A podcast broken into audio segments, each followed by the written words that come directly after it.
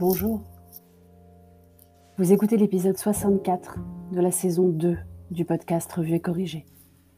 Cet épisode est tiré d'un billet du blog publié le 26 janvier 2021 et s'intitule Une belle leçon d'humilité. Je suis de nature et d'inclinaison scientifique. Et je trouve que décidément on est peu de choses. Je suis certaine que nous ne savons pas ce que nous ne savons pas, et qu'il y a une explication rationnelle et logique à tout, même si elle n'est pas forcément apparente au niveau actuel de nos connaissances. Et en plus, je suis plutôt du côté biochimie des sciences. ADN, CRISPR, etc. Comme tout scientifique de notre époque, je suis fasciné par Einstein, bien sûr. Mais je dois admettre que j'ai un attachement particulier à Darwin surtout.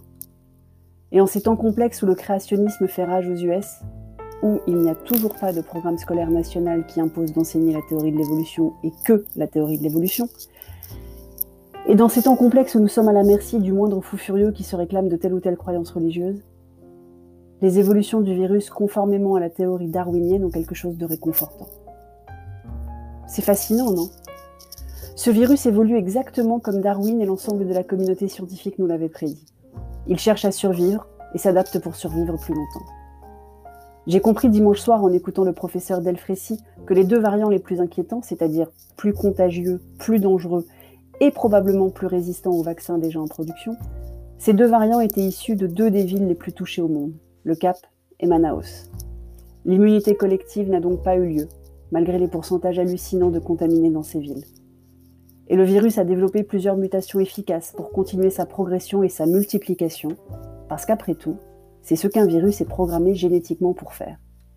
Je trouve cela absolument fascinant, mais terrifiant quand même. En fait, ce qui était un sprint est devenu un marathon doublé d'une course de char avec des embûches. Un exercice intellectuel autant que physique. Une espèce de Hunger Games où il faut faire des choix cornéliens pour survivre. C'est terrifiant parce que le virus est loin d'être dans l'immobilisme. Il réagit à chacune de nos actions.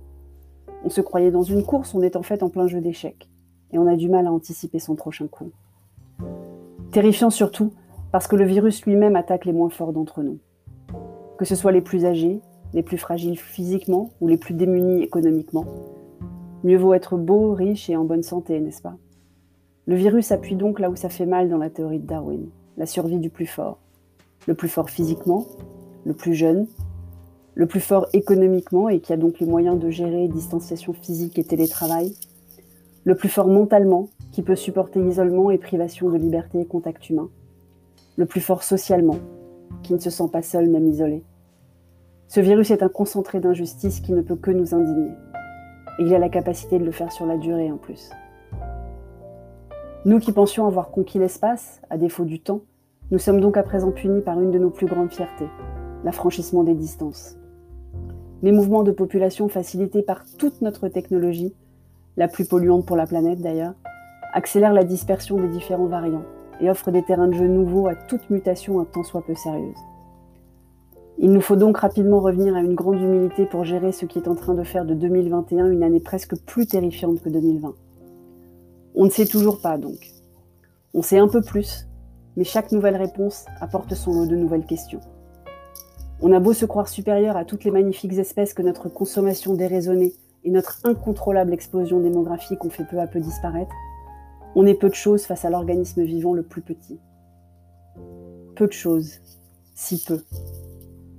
Alors j'espère que l'ensemble de la population, du commerçant aigri au restaurateur désespéré, du politique opposant au syndicaliste démagogue, du chef d'entreprise inquiet au salarié désabusé, que l'ensemble de la population va se rendre compte qu'on est en fait tous dans le même bateau.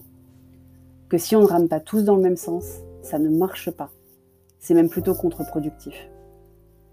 C'est sans doute pas étonnant qu'en ce moment les chansons faites pour donner le rythme aux rameurs, voire galériens, sont à la mode sur TikTok, non? Reste là deux secondes et je t'en fais écouter une.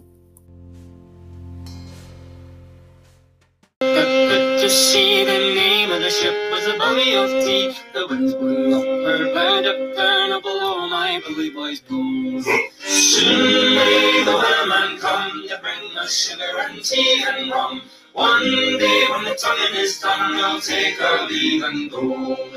She looked into weeks from shore and down on her our eight bell and go, all hands on shore and take that whale and go. Soon may the whaleman come to bring us sugar and tea and rum. One day when the tonguing is done, we'll take our leave and go.